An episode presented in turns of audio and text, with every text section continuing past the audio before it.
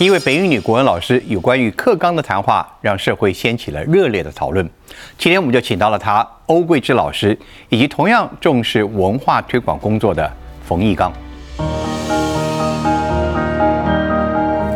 食堂今天非常欢迎两位老师啊，我称呼你们两位都称为老师在这边好了。这个当然这次来讲的话啊，你你们大家彼此之前也没有想到会这个组合坐在这里啊。被你冯老师被你组合过来的，我 创意组合，创意组合最主要的组合是因为两位都是非常重视我们的文化跟文化教育啊。当然，欧老师你自己的嗯发言也引起了社会广泛的讨论。是，但是我们今天把轻松一点来来来来看一下这个问题，究竟我们的文化教育两位关切出现了什么样的一个现象，跟这个现象为什么会如此的引起社会的议论？我先问啊，先讲那个。呃，冯老师现在也在教书嘛，对不对？对，也在哪里教书？我在师大通识中心兼任。OK，但是国文系也有一个课叫剧本创作。OK，哎，是比较是比较轻松一点。老师这次所掀起的很多社会的讨论，您自己的感觉怎么样？我觉得他本来也就是在一个未爆弹的情况下，嗯，这个事情是一一直是一个引线，一直在点燃着。嗯，什么时候它是在什么地方会被爆开来，不知道。那欧老师这一次对于廉耻的这个登高一呼，它使得这个未爆弹有了一个爆点。嗯，我我我的看的现象是这样。欧老师，您觉得我们的文化教育有什么样的问题？呃，现在，然后我们再进入到文化教育的出的问题，是不是跟这个一零八课纲有直接连带的关系？你看到文化教育出现什么问题？呃，其实我教书今年满三十年。嗯。所以我可以说是完整经历教改整个过程。那在跟我自己过去受教育的过程做比较，那特别是，呃，我觉得因为教改越走越黑了，然后一零八课纲其实就是让状况恶化了，所以我自己做了很多回顾跟反省，还有多读了一些书。我觉得整个本来应该轻松一点，但是我觉得讲到这个文化教育，我有点轻松不大起来哦。嗯。因为其实整个文化教育的。我觉得每况愈下的状况其实是百多年来的问题。那因为这个一百多年前，这个整个中国的一个孱弱，那使得呃五四新文化运动那个时代的文人，特别是一些年轻的意见领袖，比方说像胡适他们，他们几乎都是站在完全否定传统文化的立场。那可是当时否定传统文化是为了要非常快速的把国家救起来。嗯哼。那我觉得今年。百多年之后，我们再回顾那个时候，其实我觉得正好是可以让我们好好思索这一场白话文运动对我们对整个民族文化的一个历史发展来讲，它的德跟失究竟比重到底如何？嗯，我们都是在文化教育在过去的时候，我是国国中第一第一届啊，这个呃，我可以说我们在高中念书的时候，国中念书、高中念书，其实都很讨厌古文，因为就是那个背诵。哦，会造成很多的，对不对？但是您您连那个孟子的四端哦，我名字您您自己您自己都还没有办法，身负的道德的很六人所，非常非常 好。因为老师您讲就是说，呃，此时此刻您觉得我们所身处的是源自于百年前的五四运动的时候那种。兴起的那种的对古文的一种这个敌视，或者是当时的不只是古文，我觉得是整个对，包括价值观，包括整个传统文化。嗯，我觉得其实五四的新文化运动一直以来，我觉得其实最直接、最大的一个可怕的那个场景，就是在大陆的文化大革命。嗯哼。可是总算他们搞了十年结束了，而且后来反省了。而且现在他们也也呃检讨文化大革命的一个缺失了，那他们开始回到传统文化的路上，哎，可是台湾的教改承接了，我觉得承接了那个逆流。我认为您提到文化大革命哦，是差不多刚好把这个问题的一个一个一个一个轮回转变的那个关键点讲到，应该就是文化大革命结束了，台湾我们失去了那个防守的战场。因为在一九六六到一九七七年的文化大革命这十年文革期间，中华民国在台湾是。就是拿着这个大旗向全世界宣扬中华文化正统在台湾。那由于文化大革命结束了嘛，这这个文化中华文化的正统不是又回到改革开放的中国大陆去了嘛，嗯，所以我们失去了这个防守的战场，它这个这个话语权被人家拿回去了，我觉得。可是我又要说，从事实面来讲，我们大概都是在那一场所谓中华文化复兴运动底下成长的。他的确是为政治目的所宣扬的一个口号，对。可是他当时也的确从教育、从政治、从社会、从生活各方面在推动所谓的中华文化复兴运动，而而且有大量的学者投入去整理国故，嗯。而且那个时候，台湾的确吸引了许多的，你看那个所谓的新儒家这一些传统国学的大师来到台湾讲学。甚至就来到台湾落地生根，他们所教的徒子徒孙们现在也遍布各地。我自己在这个体制内的教学这么多年，我就我现在相信我们在体制内其实能发挥的力量太小了，因为我们受到的钳制太大。汪老师，你刚刚提到一个说的，就是我们同同理心的，我们在高中的时候，或者就在身处所谓。那个文化复兴运动的时候，我我们当时都有浑然不知这个是这个到底真没有发现了什么，甚至我们可能也站在一个反对者的角色。我想问的是，你回到学校教书的时候，你为什么觉得这个文化当初你不见得认同的，在你生命中开始越来越重要，而且你对于下一代越来越重要？你你看到什么？你感受到什么？呃，就是应该是说我自己越教，我越进入那个世界，然后我越沉潜了自己的思维，然后反复思索。我们都在不知不觉当中，虽然我们是好像承受着中华文化复兴运动的教育，可是我们其实，在思维上面，我们也不知不觉，台湾受到美日文化很大的影响。我们不知不觉当中，我们自己有了某种程度的异化，但是不自知。我我听到了您的那个关键词“美日”，是。这个就是我一天到晚要跟学生提起来的事情。我们在作为一个台湾人，在台湾生活是。从英文而来的，从美国式的英文而来的讯息，从日本来的讯息，这会使得我们这个情况相对复杂。是，我们所面对的就不只是您刚刚所说的新儒家也好，是，就这些东西。这么单纯的，就是说从胡适以来的这个改革，不这么单纯，在中华文化上的改革，它有日本文化在台湾根深蒂固，曾经要训练出这个殖民地的，是，让台湾人成为皇民的。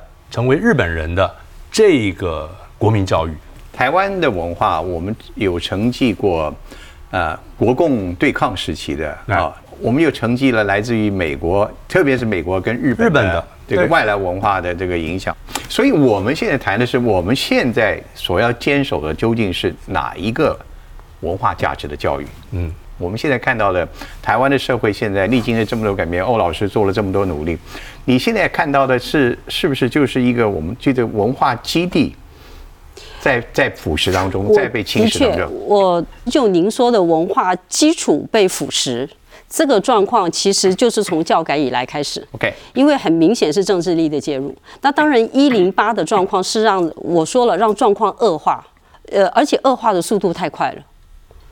呃，所以，我刚呃把刚才我觉得我没讲完的讲完。我们那一场中华文化复兴运动成长的，我觉得我们今天回过头去看，在八零年代、九零年代，在大陆刚刚改革开放之初，我觉得那时候台湾其实在文化上，你不只是经济上哈，你说就文化上，我们几乎是全世界华人区有华人地方，我们是文化的领头羊。嗯嗯。比方我很喜欢说，比方说像云门舞集。那个林怀民老师所有的那个舞作里面，传统文化的元素占多少？嗯，相当多。他如果没有那么丰厚的一个传统文化的一个底蕴，这些东西是出不来的。然后，比方说台湾新电影，电影里面所传递的那种人文的一个关怀，依然是传统文化的素养。嗯，那更不要说那个侯孝贤，他没有出过国，可是他就是在乡村农朴呃淳朴的地方成长，那那个也是传统文化带给他的一个滋养。那到最后，其实都是对人的关怀，对对传统的一个儒目。那呃，再比方说，我说你说在比方产业界，不管是像像张译导演他们的琉璃工坊，像王霞军他们的八方竞技，这一些，我觉得在全世界的华人里面，我们其实都是站在前端。而你认为他们这一代人的传统文化？就是那个底蕴，是我觉得他们养分足够，所以他们在创意上面的发展。他们的养分就是来自于学校教育吗？你觉得？我我当然。你知道最近网络风靡的美味口号吗？快来跟着统一面包救急汤种一起就松软，让你一口就松软，好吃就松软，心情就松软。统一面包 Q 弹松软的美味秘诀来自救急汤种，坚持十二小时熟成、六十小时发酵的功法，让面包就松软。三月六号到三月十九号，统一面包限时菠萝派对，快来 Seven Eleven 品尝。他们在创意上面的发展，他们的养分就是来自于学校教育吗？你觉得？我我当然我觉得不止，嗯，可是那时候一方面学校教育是充足的，再来我们的社会那个那个时候呃大家生活的社会传统文化的那个素质也比较比较浓厚，比较多，那所以呃我觉得两相加成在一起，那对他们造成我觉得就是内在生命的一个后而你认为这个随着教改在三十年前的推动？一切都发生变化了。呃，当然开始发生变化。OK，我们先上一个我们今天的菜。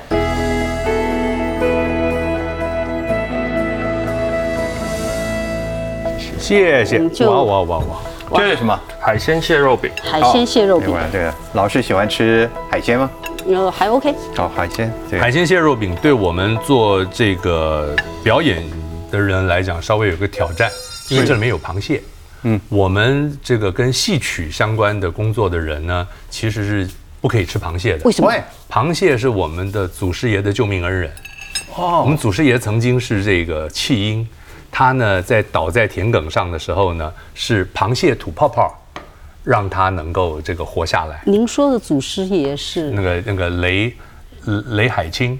哦，是。那个那个田都元帅。啊，是有听说过。田都元帅的这个这个传说，这这就是传统文化，传统文化，所以民间文化，民间文化。如果说你是在拜这个这个呃祖师的，是。绝对是禁吃螃蟹，但是呢，我不算。啊，你不算，我不算，我讲我本来要收回来了，我比较，因为我就怕你，我就怕你收回去。我刚刚我第一个讲，我是抱歉，我们你看出你看出我们节目的文化水平真不够。我是非常喜欢吃螃蟹的，所以呢，只要不是我点的，我就可以尝一点。所以从这个里面看到文化的故事，其实多有意思，就是对不对？食衣住行都在里面，对对对，是。那老师，我问一下，吴老师是在课纲的颁布，真好吃。对课纲的颁布，现在。什么什么教改之后就开始有课纲吗？这个每十十年一次更改，上次是九八嘛，然后一零八，九八之前也也有课纲吗？有有呃有呃，就是因为教改以前没有课纲的原因，就是因为以前国编版统一版本，嗯，那就不必有什么课纲。以前就编译完自己编的。那开始教改之后，就是说要开放让民间业者来编辑。它的正式名就是课程纲要。对对对，课纲是。那老师，你那时候你觉得？在即使有课纲之下，你的教学还是能够符合你的期待。你怎么教你的国文？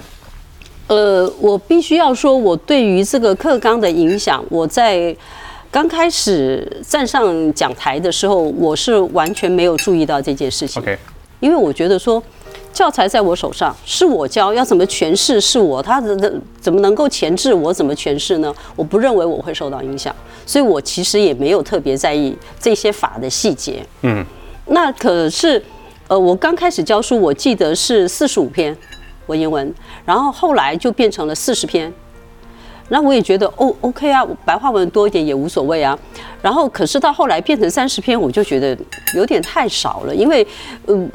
很明显，我觉得读过文言文或是读多一点文言文的人，他的一个语言能力一定是比较强的，用字遣词一定是比较精确的，甚至他的一个哲学思辨判断能力都是比较高。这点你同意吗？我在二零一七年发生过一个重大的人生转折，这个我们在很多地方有讨论过。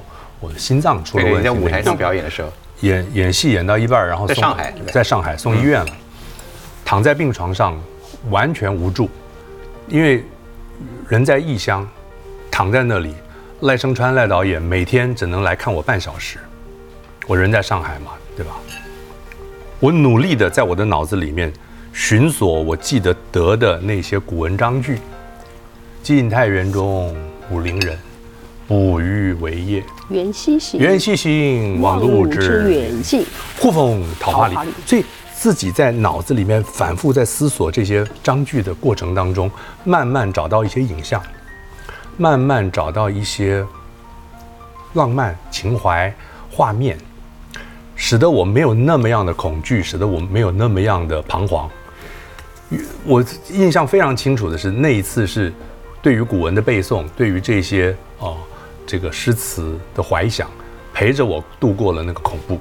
嗯，哦，这是生死交关时候的一个度过了一个精神支柱，度过了一个恐怖。所以我不免在想说，那么于是会不会有一种，我我就有一些观察，是不是有一些老人他坐在轮椅上或坐在空窗前面，恨天骂地。然后痛苦不堪，哀哀叫，是因为他实在没有存一点儿，年轻的时候没有存一点儿这个存粮，心灵的存粮可能。这是我我我觉得他这样讲就让我想起来，我昨天在学校收到一份周大官文教基金会寄来的礼物，那里里面就是有一封信，就是周大官的父亲。他他就就对对我送了一套书，然后对我表示支持。然后他里面就提到说，周大官在去世之前，因为年纪很小嘛，他其实就背了非常多的传统经典以及很多诗词。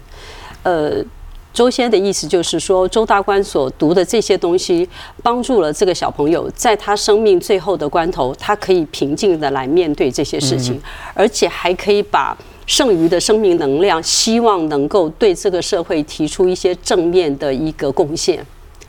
那，所以我我看到他父亲的这些话，我自己自己觉得非常感动。嗯。然后这个是一点，再来，我想提到说这一阵子以来，我我我当然受到非常多的一个支持，可是我也受到很多的谩骂跟攻击。那所以好多记者问我说：“你没有压力吗？你没有什么吗？” 那我在想，嗯，其实怎么可能没有压力呢？可是我为什么？我觉得为什么可以坦然面对呢？我突然间就想到了那个，嗯，孔子不是说君子不忧不惧吗？嗯哼。那我忧什么？我惧什么呢？我今天是为什么站出来？我不是为任何一点个人的私利站出来，我不过是想说，哎，你们的教育有问题嘛？小孩快被你们害惨了，知不知道？你们知道你们怎么忍心继续这样做？那我这样说，我没有任何名利的诉求。那我忧什么惧什么？嗯，那所以我在想，孟子不是说什么威武不能屈吗？那我到底能不能屈？如果我教了半天，我教了三十年，告诉学生威武不能屈，现在我屈了，那我过去教了三十年就是白搭了。两位刚刚举的很多例子都是来自于我们的古文啊、古书籍或者是古人思考。但老师同样，我在这次挑战您的这个声音当中，也有说，难道呃？我念别的书籍、别的文章就不能有这些同样的涵养吗？那一定要去念古人的文章吗？现代人的文章也有很多有涵养的，也有修为的，或甚至我念一些国外的，难道课纲所谓一些支持课纲的人，他们认为其他的书籍、其他的文章一样可以达到这些效果？呃。我不否我不否定其他文章或是其他外国作品它的一个价值。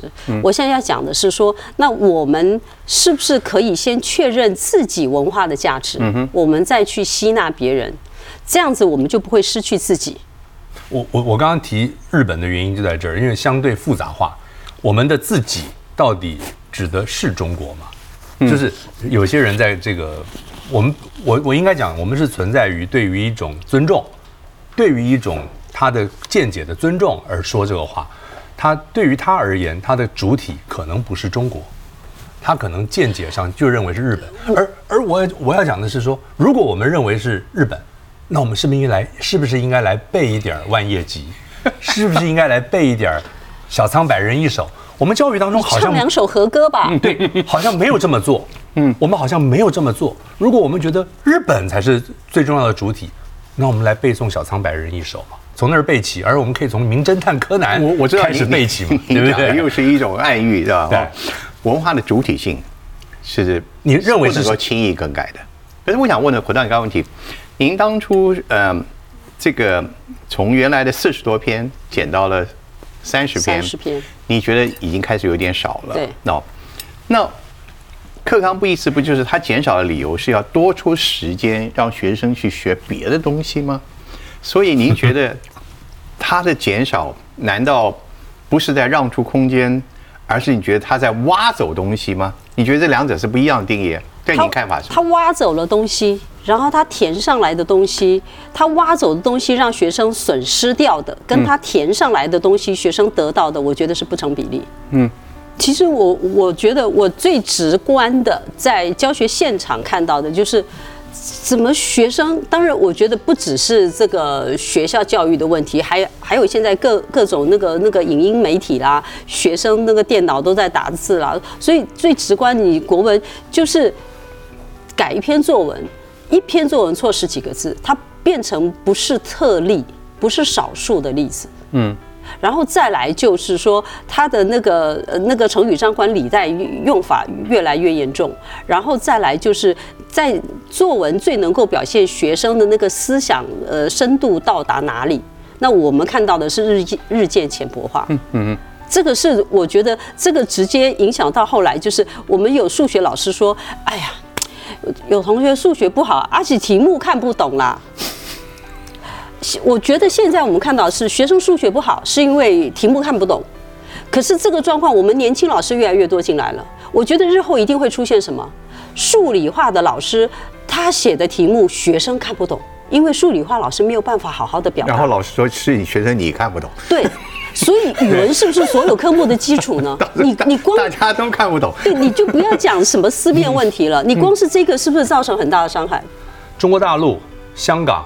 澳门、新加坡这些有中文教育的地方，台湾远远落后他们。嗯哼，我们的阅读能力是远远落后其他华文教育的地方，这个已经是事实了。嗯，也就是因为我们自己的阅读能力的滑落，你看到是整体其他的竞争力，大家都都有影响。是的，全部都在这边。是的，所以老师呢，你自己现在，我先我们把撇开这些争论，你现在自己。在学校这几年，在过去的五年，一零八课刚开始实施这五年，你怎么上课？我怎么上课？我就呃，我变成是这样子哦，呃，比方说每一个学月，我们大概呃基本上大概都五课，五课里面文言文可能剩下一课或两课，那剩下三课是白话文。那我我就告诉学生说，我觉得白话文是他们可以自学的。那一来他是可以看得懂的，二来我觉得说，如果一些文学作品，他既然在看得懂之余，那这个作品如何诠释？呃，我觉得老师没有道理硬把自己的诠释塞给他们，应该让他们自己去想。那你把那个呃这个古文的那个除了那十五篇之外，是你自己还有新增的文章发回去吗？我们另外其实出版社都会另外有补充教材。那补充教材里面有搭配的多的古文，那我就顺道带进来。但是那个补充的部分，我们就没有时间去细上。可是没有时间细上的状况之下呢，我都仍然呃。很快速的带一遍，所谓窗子开给学生，就带一遍，告诉学生在那儿，对，让他们呃大概懂意思。那至于深入的部分，那你就要靠自己了。这个在这个是师大国文系的同学跟我反映的，嗯，他遇到的好的中学国文老师，就是在这个补充教材给他补充的很够分量，嗯，所以他们还能够上得了师大国文系。但是，就算以前课纲没有修改的时候。老师们也不见得每个都都会像欧老师这么样的尽责来教吧。可是，比方我们以前读书的时候，大部分的国文老师可能就是在教翻译嘛。嗯。那呃，可是你好歹读了这么，你不管是被迫的还是主动的，你也读了这么多，你总是自己会从里面不知不觉的你得到些养分。不管老师用什么方式引导，当然运气好的这个引导多一点，你的体会更深一点。那就算你运气不好碰到照本宣科的老师，你也读了这么多，他也宣了这么多，那这么多对你日后一定他会有一个潜移默化、长远的影响。而你现在看到是连这个环境都连这个多连这个多都没有了。这就是我在一零八课纲之后，我彻底发现我的确会被课纲绑架。嗯，因为你想说他不给你时间，你想教他不给你教材。那我是不是就被绑手绑脚了？嗯，那如如果我要另外上，呃，跟学生说，哎，班会课我们加上什么好不好？啊，我们我们要考数学，我们要考物理，我们要考什么？嗯嗯嗯。那或者是说啊，我们有什么事情要讨论？那因为不在眼前嘛。我相信您在北一女的同学，当然他毕竟他们是是优秀的，素质特别优秀的。嗯，我想他们都还接受您的把。国文的教学做这种灵活的调整，他们就还能接受吧？就是多补充一点文言文。呃，我觉得大部分同学是接受的，可是我也必须要说，一零八课纲之后接受的状况有了一点改变。什么改变？因为我觉得我上课我我不能我说哎这这个这在中国传统里面怎么样这样？我当我发现我只要讲中国的时候，有人就翻白眼，趴下去，不要听。那。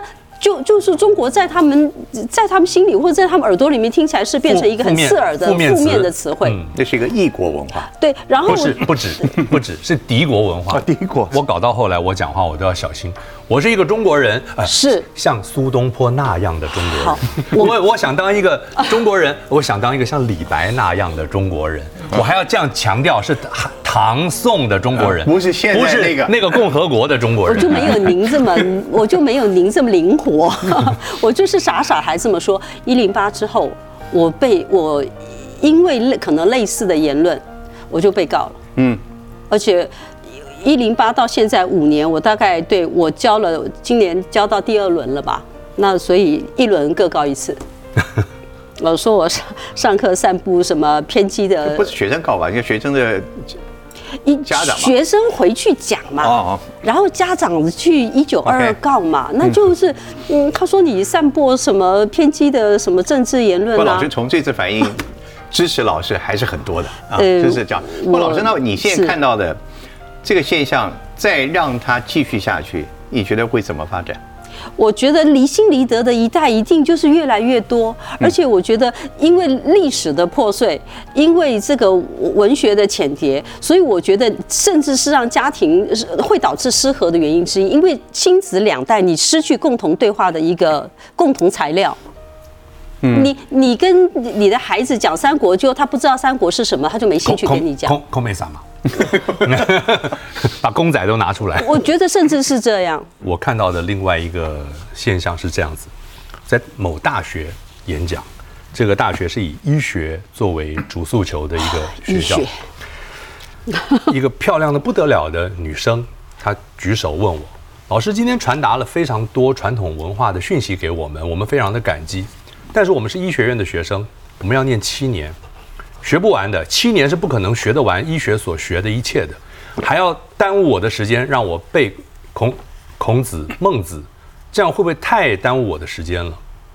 我当时举的例子是说，我比较容易牙痛，我的牙医是跟我说的：“阿刚不要害怕，你到我这儿来是不会痛的，因为我就是负责要把你的痛拿走的人。”嗯，我说：“哎呀，您这个真是恻隐之心啊，有没有人之端也？”嗯。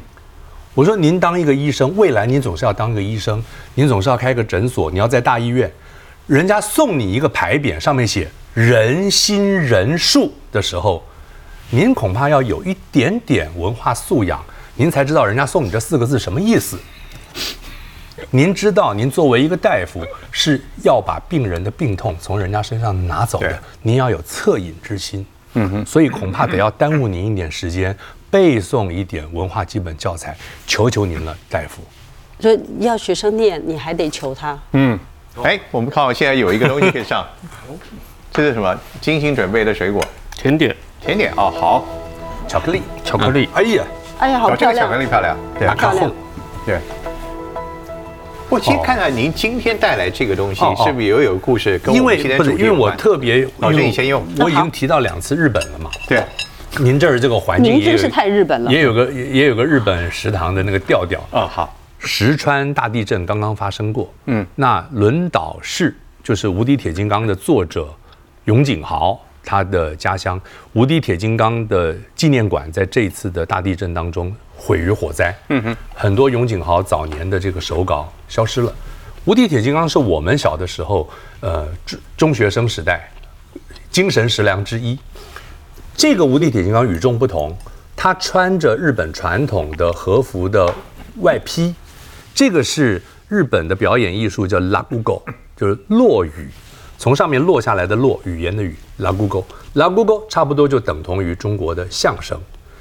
我谈这个事情就很简单，日本人在传递日本文化的时候，你看无敌铁金刚是一个假想时空，它是一个科幻的。一个东西，但是呢，它却能够将日本的传统文化，能够跟它做一个非常好的幽默的贴合跟结合，这个是日本人最最经常做的事情。那你说日本人对于外来的这些讯息，他是排斥的，是切割的，是全部吸纳的，不然怎么会有一个名侦探叫柯南呢？嗯哼，他是柯南道尔爵士的名字跟江户川乱步这两个名字结合在一起，圣斗士星矢，它是希腊诸诸天神的故事，更不要讲七龙珠，它的男主角是不是叫悟空？我要讲的就是说，日本人如果我们现在对日本有这么多的憧憬，跟日本有这么多的好话要讲，我们要不要看见日本它建构文化、建构美感，一种吸纳别人，你就算把别人当做外来文化的一种强力吸收的那个，失去它的主体。对，你你有没有一个强力吸收的，并且形成为你一个文化认知的一个核心？如果我们现在要做这件台湾的话，您觉得学校教育这个就是一个重要的要守住的？当然是嘛。那当然我们，现在已经失守。我们我们现在就是说，我们至少看个卡通，我们才知道悟空有个来源嘛，是不是？那欧老师，现在我看到您这次的总总体的诉求很多项，有一项就是你希望至少文言白话的比例要百分之各各半，是五十五十。换言之，现在的比例是多少？现在十五十五十五篇，现在是说是百分之好像三十五啊，三十五是古文，是文言文，对。好，那下面六十五都都是其他的文选，对对你希望能够恢复到五十五十，对，你觉得能够挽回什么？难道真的只增加了一些数目就能够带来变化？一个语文能力一定可以继续提升。OK，再来多读了这么多，呃，多读了这些若干篇，学生脑袋里面的，我觉得文化的资料库丰富一些。绝对有益于他未来从事任何方面的创作，包括医学院的学生。我我认为其实是不分文史哲以及科学，他的只要他的人文资料库够大，那他对传统文化这一部分吸纳的很多。你在当代来自西方也好，日本也好，哪边也好，那些资讯是不断的来，他其实要挡都挡不住，他也会继续吸纳。可是他传统的这一块够大的话，他两相结合。它两相结合所交融构造出来，它我觉得那个创造力其实是无可限量。嗯可是你传统这一块越来越萎缩，那它我我刚提到异化这个，他们就会越来越异化。可是异化的状况是，他如果完全认同了别人，觉得我就是那个别人，那其实也没关系。可是如果他觉得我就将来我要出国，我就是要做外国人，我就是在外国人的社会里面生存，他已经从里面把自己完全变成外国人。他安顿也无妨，可是他去到外国的时候，我觉得日常越久，平常平常时候没有影响，可是只要一有特殊事件的时候，你立刻就是那个异乡人，你立刻就是那个异教徒。我我我从这次疫情碰到的反华事件就是这样。我这里也是附和你，是感谢。外国人，外国人也是有外国的古文的。是啊，你不要以为你英文讲，当然，你你。三五句莎士比亚的诗没有背过，他们莎士比亚中学就读莎士比亚，中学的那个期末演出就是演的是罗密欧与朱丽叶，就是你要演的是皆大欢喜。哪一个国家不读自己的文化？你没有背一点莎士比亚，然后呢，你在这边你的英文很好，然后人家讲了莎士比亚这个典故，你出不来，你不知道人家在说什么。嗯。道理是一样的。那而且，如果你没有自己，如果我就说学生如果出去从事国际交流，当他们交流完专业科目之外，那大家比方说娱乐节目各自表演自己文化、自己民族特色的东西。那所以，当别人要演莎士比亚的时候，或是当别人演他们日本武士道什么的时候，我们要演什么？您刚刚讲的，希望很多这样的诉求啊，那当然也指的国文的时数可能也要调整了。是。你觉得这个在未来改变的大环境，似乎也是一个也必须考虑的因素啊。那我们台湾毕竟走了七十多年，已经到这个样子了。对，两位觉得这个大环境难道不应该也去体验它在现在已经形成这个样子了？会不会有点无力回天了？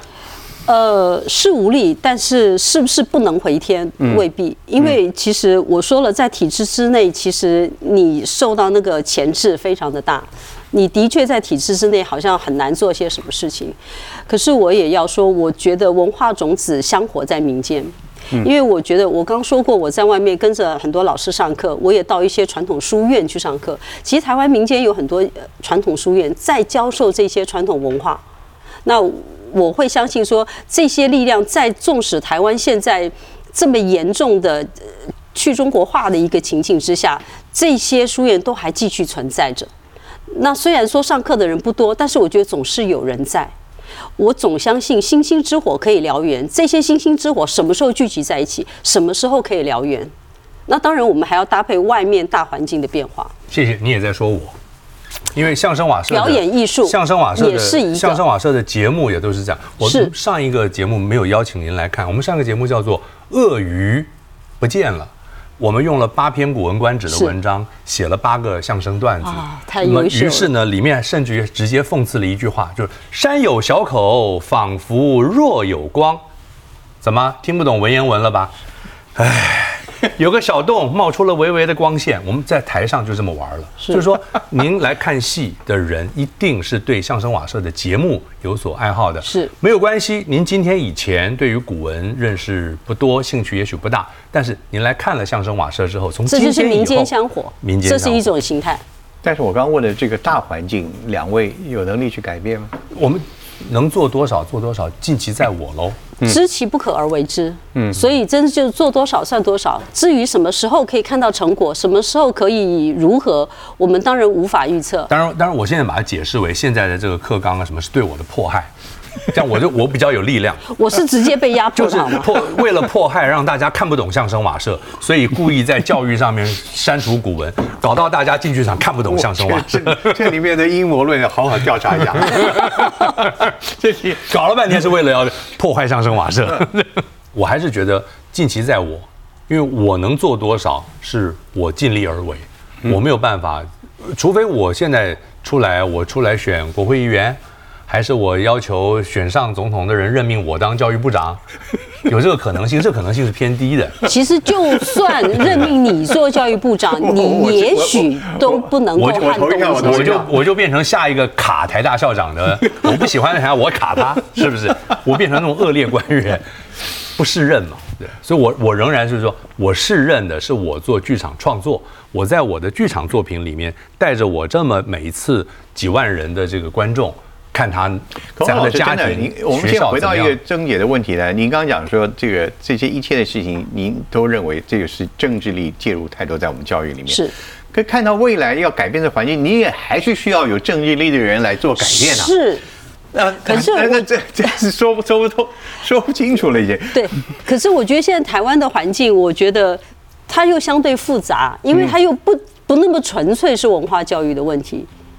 那我觉得，那你只要谈到政治，你只要跟政治有关，你很难切。这次的整体，您自己哦所带起来的讨论，你希望看到一个，当然希望课纲能够调整，是啊，你希望就是越快越好，哦，在这这这，你希望至少能看到一个什么样的一个变化？我我现在收到的回馈非常多，我在想说，有能力有心的人，我觉得我们可以在民间，我刚说了嘛，有很多民间书院。我觉得我们可以恢复，比比方说小朋友的读经班可以有一些出来，比方说这一些传统书院这些传统经典学校没办法教的，呃，我们是不是有地方可以各地各地都有有心人士，他们可以来开这些小学堂？嗯，或者是像网络这么普及，我们在网络上面开课，已经有人告诉我说：“欧老师，我们给你网络开课以后，让你来上课。”我说：“你可以请很多国文老师来上课，也不一定是我。”我说：“当然，你如果愿意请我，我也愿意配合。”那所以，我相信在学校体制之外，现在其实有很多的管管道。我觉得只要是有志之士，大家可以用不同的方式一起来努力。所得到的回响，是不是给您一个也是很大的鼓舞？我今天。收到一封信，好，二十六年前的学生，那是我教书的第一所学校，我只带过他一年。他写一封信给我，然后他说，呃，我虽然只有教他一年，呃，但是他觉得有我上课讲过一句话，他受的影响非常大，他觉得一直影响他到现在，就是读书人不可以有傲气，可是一定要有傲骨。他说这句话对他影响很深。他说多年我因为毕呃我离开那个学校之后，我们就没有联系了嘛。然后他说呃多年不见，没想到老师以这么帅气的方式重新登场。我说啊这样很帅哦，好好好，那这样我也很高兴。那我要说的就是说，二十六年前的学生，我只教过他一年，他记得我课堂上所讲的某一句话，至今仍然影响着他的一个价值观。我觉得这个学生给我的一个回馈，让我觉得啊，所有的老师这就是安慰啊。这就是最大的回馈啊！我想，我应该感谢我所有教过我的国文老师，没有他们，我不可能做主持人，因为我讲不出话来。我我也觉得，我现在在师大国文系的上课，是在对我之前的国文老师们报恩。我也有这样的感觉。所以很简单，国文的重要很简单，你我能不能说话，能不能说出我们内心真正的话，能不能做一个真正自己内心应该要求做到的人，那就是国文。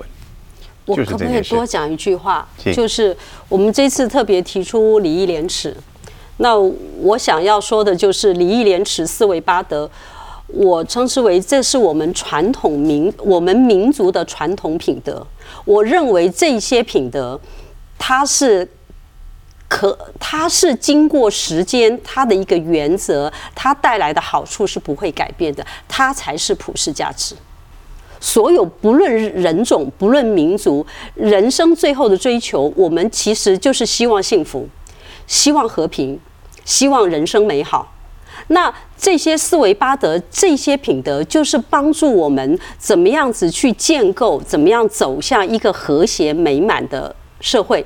我们因而人生在里面得以安顿。所以这不是普世价值。什么是普世价值？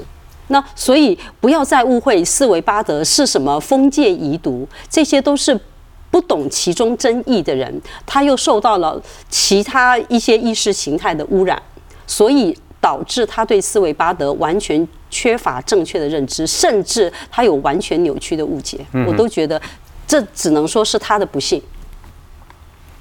你还有补充吗？没有，这就没有。中国的不好，学日本的。克己复礼为仁。克己复礼是中国人说的话。我克己是日本武士道。我我们还是回到了同样的一个八德非常重要。有时候也可以再加上四端也不错，对对不对？当然了。仁义礼智还是有个仁义礼智。谢谢两位，谢谢谢谢段哥，在你的教学工作里面继续有。更美好的日子在等待你。是我希望大家都能有美好的未来。如果我们愿意接受四维八德，谢谢冯老师，谢谢。然后我还好好吃，这个饼还真的好吃，真好吃。对，有又有弹性又 Q 弹。